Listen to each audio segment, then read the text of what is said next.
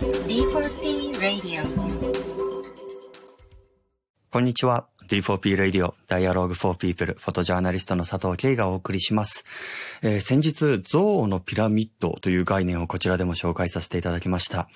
えー偏見が差別に結びつき、それが排他的な暴力行為、そして最終的にはジェノサイド。つまり意図的、制度的に特定の民族や集団を抹殺してしまうという、そして恐ろしい結末に結びついてしまうということを説明した概念です。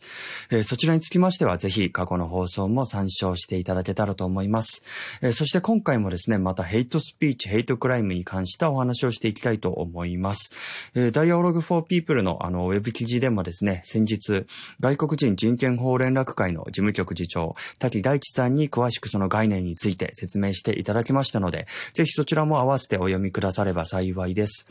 で、その記事の中でも触れていることなんですけれども、このヘイトスピーチを規制するということは、表現の自由を規制することになるのではないか。という議論が時折日本でも聞かれますよね。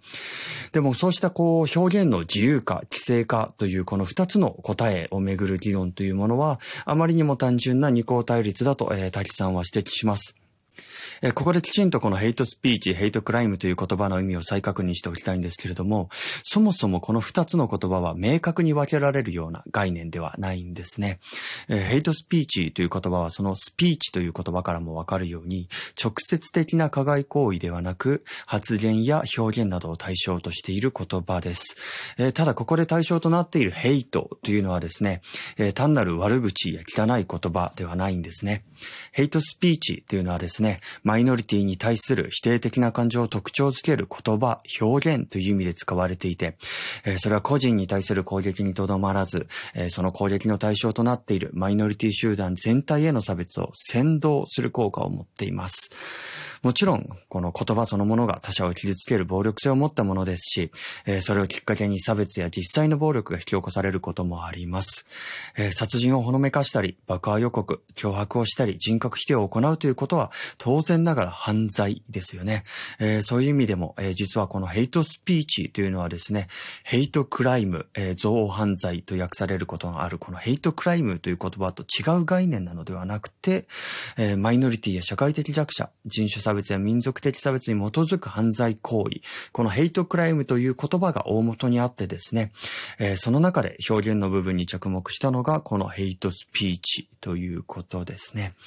えーこうした犯罪行為を規制するためにですね、日本では、えー2016年にヘイトスピーチ解消法が成立しました。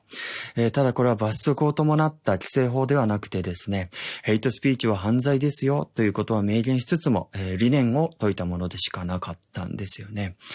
えーそれから3年半という時間をかけて、えー多くの市民団体、えーヘイトに抗議をする市民たち、NGO、各政党の市議団などによる声や運動が実を結び、えー2019年の12月、えー昨年12月ですね、えー川崎市差別のない人権尊重のまちづくり条例という日本で初めて刑事罰のついた条例が神奈川県川崎市で生まれました。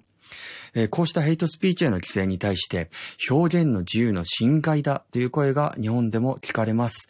えーでもですね、あの、この人種差別とかですね、このヘイトスピーチに関してですね、より先進的な取り組みをしているヨーロッパ各国であったり、人種差別撤廃条約に照らし合わせて考えてみるとですね、むしろ表現の自由を守るためにこそヘイトスピーチを規制する必要がある。という考え方が主流なんですね。えー本来この表現の自由というものは、えー民主的な社会を形成するための重要な権利の一つです。えーところが今の、えー日本社会を見てみると、えーこのヘイトスピーチ、ヘイトクライムによってですね、マイノリティの人々が沈黙させられ、えー表現の自由という権利を一方的に奪われている、えーそうした状況になっています。にもかかわらず、レイシスト、人種差別主義者による差別というものはですね、ネット空間、そして路上に、えー蔓延している状態になっています。なので、このヘイトスピーチを規制する法律というものはですね、表現の自由を奪うというものではなく、むしろ表現の自由が大切だからこそ必要なのだという観点から、ぜひ皆さんも現在の日本社会の抱えるヘイトスピーチ、ヘイトクライムの問題について考えてみてもらえたらなと思います。えー佐藤慶がお送りしました。ありがとうございます。